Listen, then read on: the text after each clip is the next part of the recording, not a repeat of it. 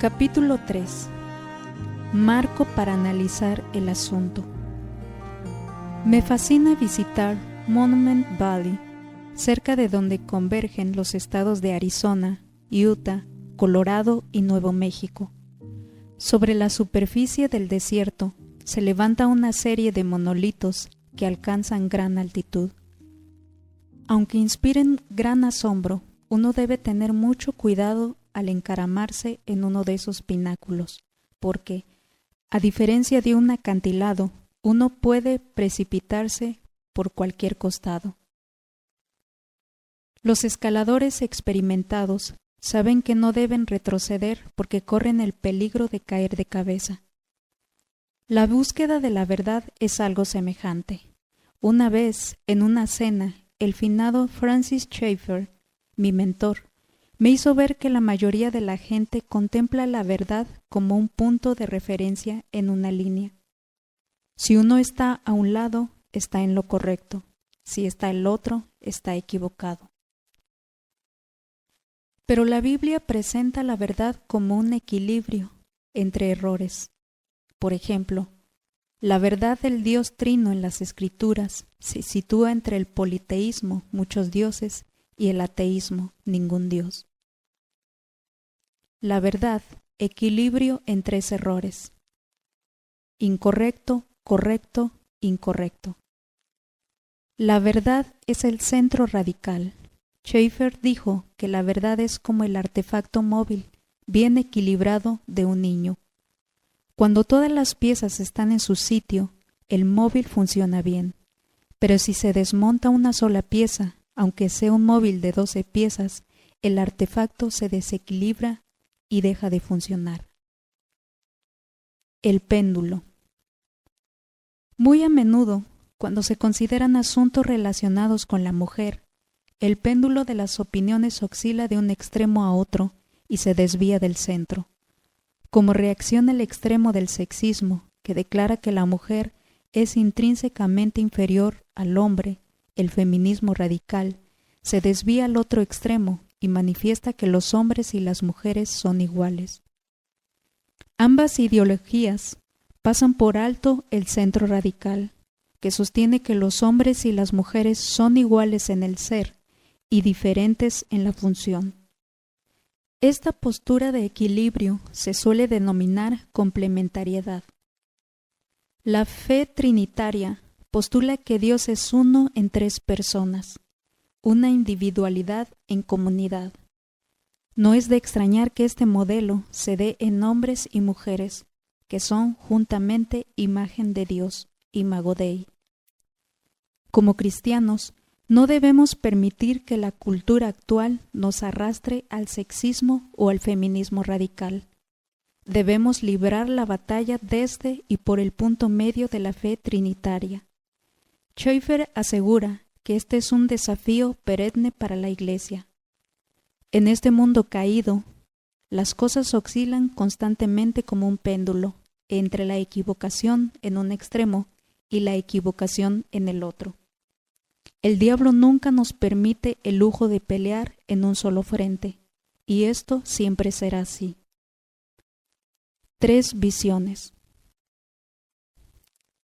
Desde el animismo de la selva amazónica hasta los sistemas religiosos altamente desarrollados del budismo zen, desde el cántico de los devotos a Krishna, ataviados en colores brillantes, hasta las reflexiones diversas del cristiano en peregrinaje espiritual, es fácil darse cuenta de que la humanidad es irremediablemente religiosa.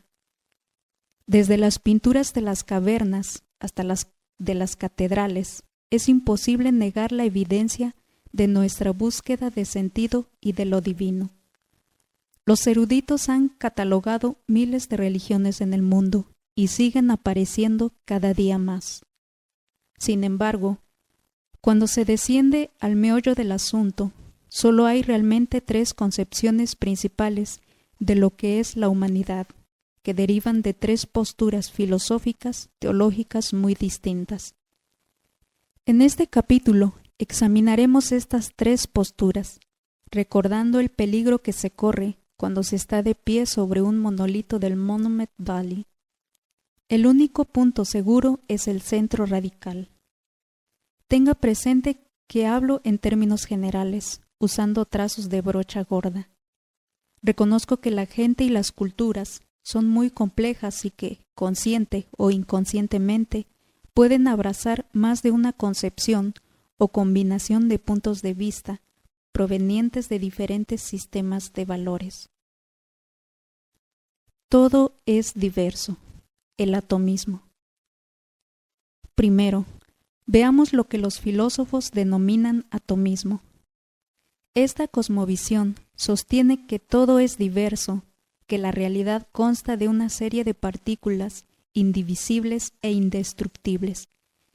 El atomismo abarca varias expresiones religiosas notables que incluyen el unitarismo, el islam, el judaísmo moderno, los testigos de Jehová, el deísmo y el politeísmo, y además el animismo, el chamanismo y el mormonismo. Según esta cosmovisión, Dios, Alá en el Islam, o los dioses, politeísmo, tienen poder, son rudos y caprichosos. En este sistema unitario, Dios es absolutamente otro, es trascendente, no inmanente. Uno de los principales proponentes de esta filosofía fue Aristóteles. Todo es uno. El monismo. En segundo lugar está el monismo, que sostiene que todo es uno, que la realidad es un todo unificado y no diferenciado.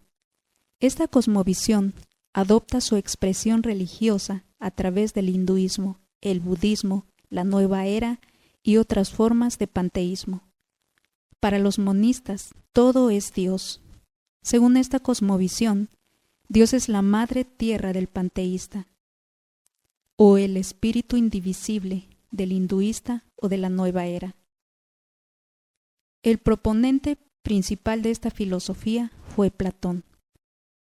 Puesto que me he referido a Aristóteles y Platón como proponentes clásicos del atomismo y del monismo respectivamente, sería conveniente ofrecer algunas aclaraciones al respecto. Platón fue el representante clásico de una visión dualista del mundo. Para Platón, la realidad está compuesta de una esfera física y otra espiritual. Pero, para él, la esfera espiritual era la más importante. La esfera física es sombra de la ideal. En la esfera espiritual todo converge hacia el monismo. Platón comenzó con la razón y se desplazó hacia el idealismo. Buscó la naturaleza trascendente de la verdad. Para Platón, la bondad, la verdad y la belleza están más allá de este mundo. Aristóteles, contemporáneo y discípulo de Platón, rechazó el idealismo de su maestro a favor del realismo. Aristóteles partió de la razón, no de los sentidos. Se centró en la solidez y el carácter práctico del mundo material. Pretendió conocer la verdad por la vía del examen empírico, su metodología resultó ser fundamentalmente para la ciencia moderna y natural. El pintor italiano Rafael captó la esencia de la disputa en la escuela de Atenas. En esta pintura aparece Platón, de pie, señalando el cielo con su mano derecha, lo que refleja que la verdad, la belleza y la bondad son ideas trascendentes. Le acompaña Aristóteles, su discípulo rebelde, también de pie, con la mano derecha extendida horizontalmente hacia las cosas terrenas. Sus cinco dedos están separados, lo que refleja la exploración del mundo a través de los cinco sentidos. Al comenzar con el hombre y no con Dios, Aristóteles y Platón fueron incapaces de hallar un punto de integración del uno y los muchos. Como veremos, este fracaso acarreó funestas consecuencias sociales.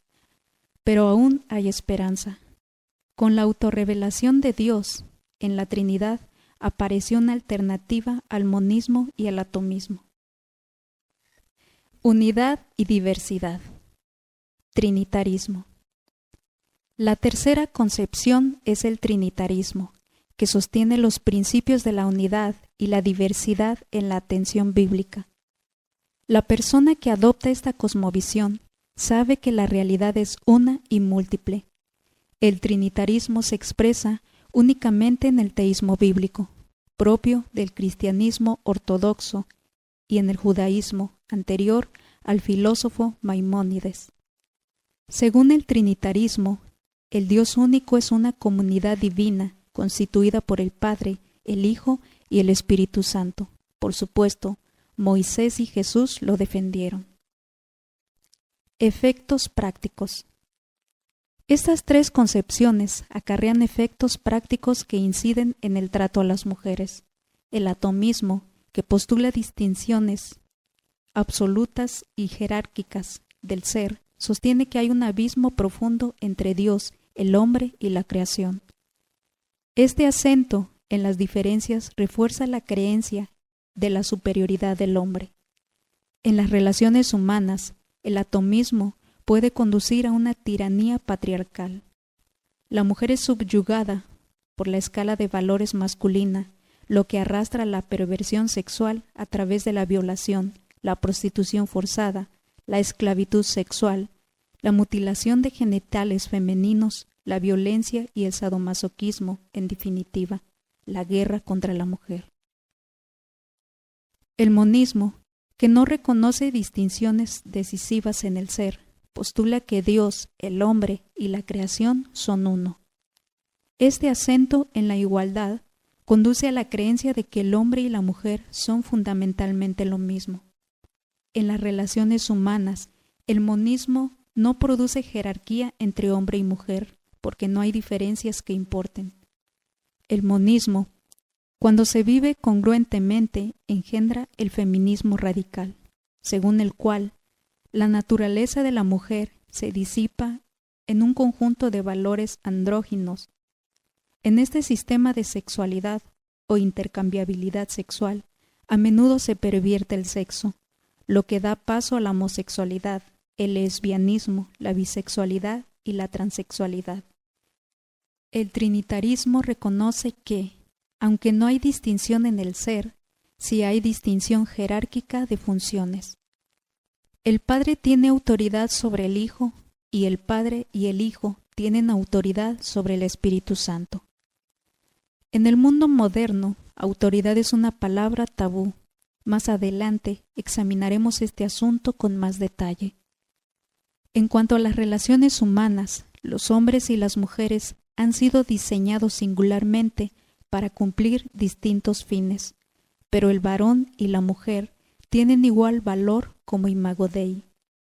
En la práctica, esto lleva a la complementariedad, según el modelo de la imagen bíblica de Cristo y su esposa. Por lo que respecta a la creación, Dios es al mismo tiempo trascendente e inmanente. En cuanto a la naturaleza infinita de Dios, hay un abismo entre Dios, el hombre y la creación el hombre es una criatura bajo la autoridad de Dios. En lo tocante a la naturaleza personal de Dios, la brecha se abre entre el hombre y la creación. El ser humano es imago Dei y administra la creación como representante de Dios.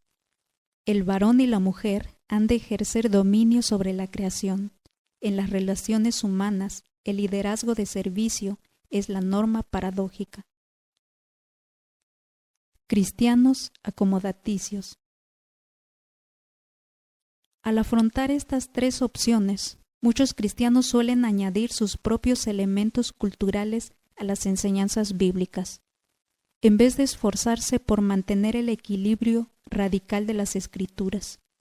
El no criticar la propia cultura es, por supuesto, natural, pero el apóstol Pablo nos llama a no conformarnos con este mundo, Romanos 12, 2. Hay dos enfoques acomodaticios principales. Cuando los cristianos se relacionan con una sociedad sexista, algunas veces acaban siendo condescendientes con el chauvinismo. En este caso, la creencia en la diversidad supera la unidad. Otros cristianos desean condescendientemente resistir el sexismo, abrazando su opuesto, el feminismo radical. De este modo, el feminismo es atenuado por las escrituras y se llega al igualitarismo que defienden algunos evangélicos. En este caso, la creencia en la unidad supera la diversidad. La defunción de la mujer. Debido a sus cosmovisiones erróneas, los varones menosprecian a las mujeres lo suficiente como para hacerles la guerra. Las mujeres que sufren esta falta de respeto y abusos aborrecen su naturaleza femenina hasta el tal punto que desean ser como los hombres. Esta es una mala noticia para las mujeres, porque con frecuencia tienen dificultades para competir con los hombres en aspectos que valoran las culturas sexistas. Un sentido de superioridad masculina impregna estas sociedades porque los hombres son, por lo general, físicamente más fuertes y más agresivos que las mujeres. Cuando esta mentalidad guerrera se troca en virtud, las mujeres se convierten en ciudadanas de segunda categoría. En su libro Letters to Young Ladies, Lydia Sugarney, una de las primeras feministas, dijo en 1833 que en estas culturas solo se aprecia la mujer cuando actúa como hombre. Mas aunque la fuerza bruta del guerrero se considera divina, la mujer solo es apreciada cuando se acerca a naturalezas más duras. De igual manera, Ivy George del Gordon College escribe, Cuando la labor cuidadora de las mujeres se torna invisible a causa de dispositivos y estructuras sociales, se inicia una especie de proceso de feminicidio social. Esta es la triste historia de muchas culturas. Presumen que solo el varón es divino, pero la Biblia mantiene en este mundo el equilibrio enraizado en la Trinidad, entre la unidad y la diversidad, para proclamar que la mujer es semejante a Dios, fue creada imago Dei. Lamentablemente, dado que el sexismo comienza con la diversidad absoluta y el feminismo con la unidad absoluta, ninguna de las dos posturas aciertan a distinguir entre el ser y la función de la humanidad. El sexismo no alcanza a distinguir la igualdad entre el hombre y la mujer y el valor intrínseco que hace a la mujer ser mujer. Del mismo modo, el feminismo falla al equiparar la igualdad del ser con la identidad. Esto exige que la mujer deje de existir como mujer y se convierta en hombre. A pesar de sus diferencias obvias, ambos extremos del espectro se despliegan contra un telón de fondo de culturas que valoran principalmente lo masculino, de modo que, por un lado, la mujer es aplastada y por el otro desaparece. Pero en la fe trinitaria, verdadero central radical, hay armonía, hay armonía en la divinidad, la cual reconoce la unidad y la diversidad. Las tres personas son iguales en el ser, pero distintas en su función. Los seres humanos, hechos a imagen de Dios como varón y mujer, también son iguales en el ser, pero diferentes en su función. Las familias cristianas deben vivir la fe trinitaria que profesan, tratando a las mujeres como coherederas de la bendición de Dios, juntamente con los varones, honrando las virtudes que Dios ha concedido al varón y a la mujer. Por supuesto, los cristianos no son automáticamente inmunes al veneno cultural del sexismo y del feminismo. Usted puede ser cristiano y afirmar que el hombre y la mujer han sido creados imago Dei, y aún así asumir que el varón es teóricamente superior. Pero el telón de fondo del escenario en que vivimos no debe privilegiar los derechos masculinos ni los femeninos. Debe reconocer que todos, hombres o mujeres, hemos sido creados imago Dei. Ser mujer es bueno y ser varón también lo es. La diversidad del varón y de la mujer constituye la imago Dei. Las virtudes a prueba. En las culturas complementarias se honran las virtudes de la mujer. En las culturas sexistas estas virtudes se desprecian y en las culturas feministas estas mismas virtudes se tornan vicios. Echemos un vistazo. Las culturas complementarias celebran las diferencias explícitas de las virtudes del hombre y de la mujer. Hombre, más fuerte, racional, caza el siervo, deambula, protege. Mujer, más delicada, intuitiva, cocina el siervo, anida, cría. Las culturas sexistas juzgan a la mujer conforme a las virtudes masculinas. Bueno, más fuerte, racional, caza, deambula, protege. Malo, más delicada, intuitiva, cocina, anida, cría. Las culturas feministas manifiestan, sobre todo con sus hechos, que solo hay una virtud, lo masculino, solo virtudes, más fuerte, racional, caza, deambula, protege. En el próximo capítulo exploraremos el desarrollo de unos valores que no surgieron de la nada, más bien son consecuencia lógica de las cosmovisiones que los generan. Pero, para la mayoría de la gente, una cosmovisión no es un conjunto de propuestas aisladas, se comunica de forma narrativa. Examinaremos la poderosa y a menudo inconsciente influencia de la narración tocante a la perspectiva y el trato que se da a la mujer.